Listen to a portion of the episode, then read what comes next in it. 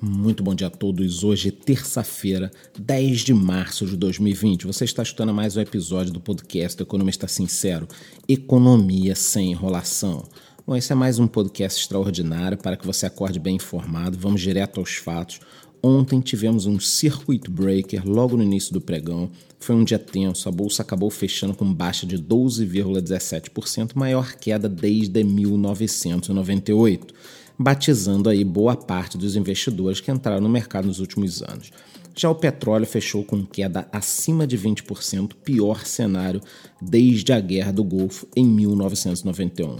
No momento, o preço do petróleo tem leve recuperação de 5%. Todo esse tumulto no petróleo foi causado pela disputa entre Rússia e Arábia Saudita e pela tentativa de destruição da indústria americana do shale gas, o gás de xisto. Ou seja, esta tensão não é pontual, um fato que será encerrado em pouco tempo. Estamos falando de algo estrutural. Eu prometo, em um momento mais oportuno, trazer uma reflexão para vocês do desastre que um preço baixo no barril do petróleo pode trazer para regiões como o Oriente Médio.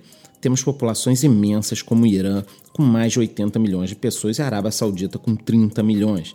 São totalmente dependentes do petróleo e eu fico pensando o que acontecerá quando estes regimes totalitários perderem estas receitas.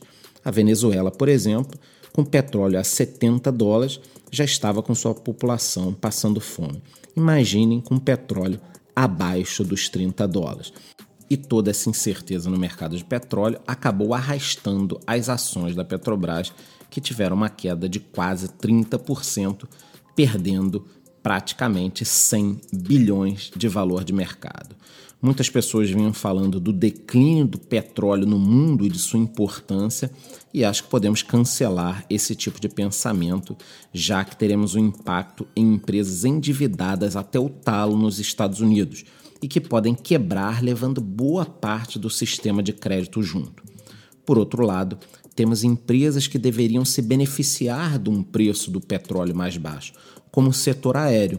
Mas do que adianta ter combustíveis pela metade do preço se os passageiros simplesmente desapareceram por causa do coronavírus? Outro ponto a ser levado em consideração é que a corrida por energias renováveis se deve em boa parte ao aumento do custo dos combustíveis. Então, uma queda do preço do barril de petróleo pode acabar deixando essa indústria limpa com menos força. Por aqui, o valor de mercado perdido até o momento foi de 90 bilhões pela Petrobras, quase 35 bilhões pela Vale, 13 bilhões pelo Banco do Brasil e quase 13 bilhões também pelo Santander. A verdade é que não sabemos o que vai acontecer. De um lado, temos centenas de milhares de investidores que nunca viram uma queda real e estão vendendo as suas posições, e do outro lado, temos investidores experientes, como Luiz Barsi, que ontem declarou, aspas, as empresas continuam funcionando e com vírus ou com crise do petróleo, elas vão prosseguir funcionando. Então, o que eu posso dizer para vocês é o seguinte: eu estou comprando tudo aquilo que é possível comprar. Entenderam? Se vocês acharem que isto, assim como eu, é uma boa oportunidade de compra, então comprem o que puderem. O jacaré está de boca aberta esperando a passarinhada? Fecha aspas. Bom, só o tempo dirá quem está certo.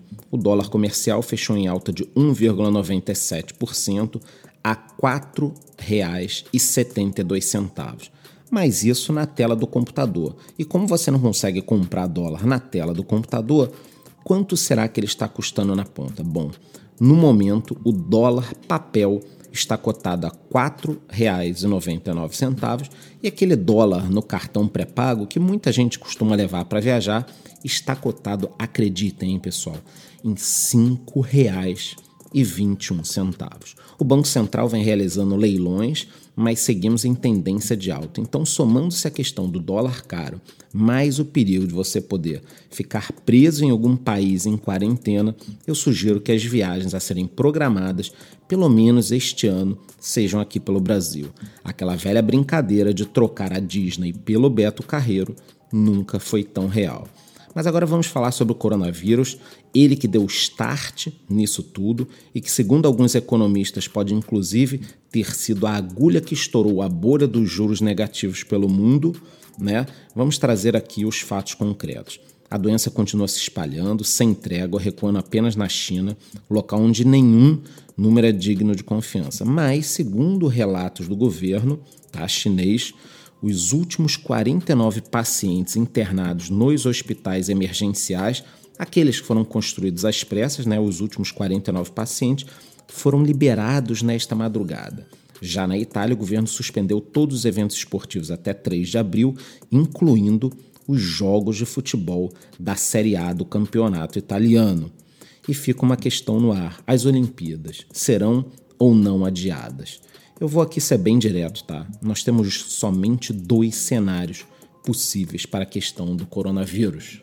O cenário positivo, algum tipo de vacina ou uma redução no número de casos, o que traria uma calma, já que temos de pensar que parte da população de diversos países encontra-se em pânico e o pânico tem sido muito mais devastador do que a própria doença, né? Claro que um cenário desses levaria a um repique, né? Se sair uma notícia é, de uma vacina ou algo já em fase avançada de desenvolvimento, teríamos um repique que facilmente nos levaria a um patamar acima do patamar anterior dos mercados. Tá? Se o mundo ficasse animado com esses cortes de juros, é, com certeza nós voltaremos para o patamar anterior aí do teto dos mercados com todos esses estímulos, mas esse é o cenário positivo, tá?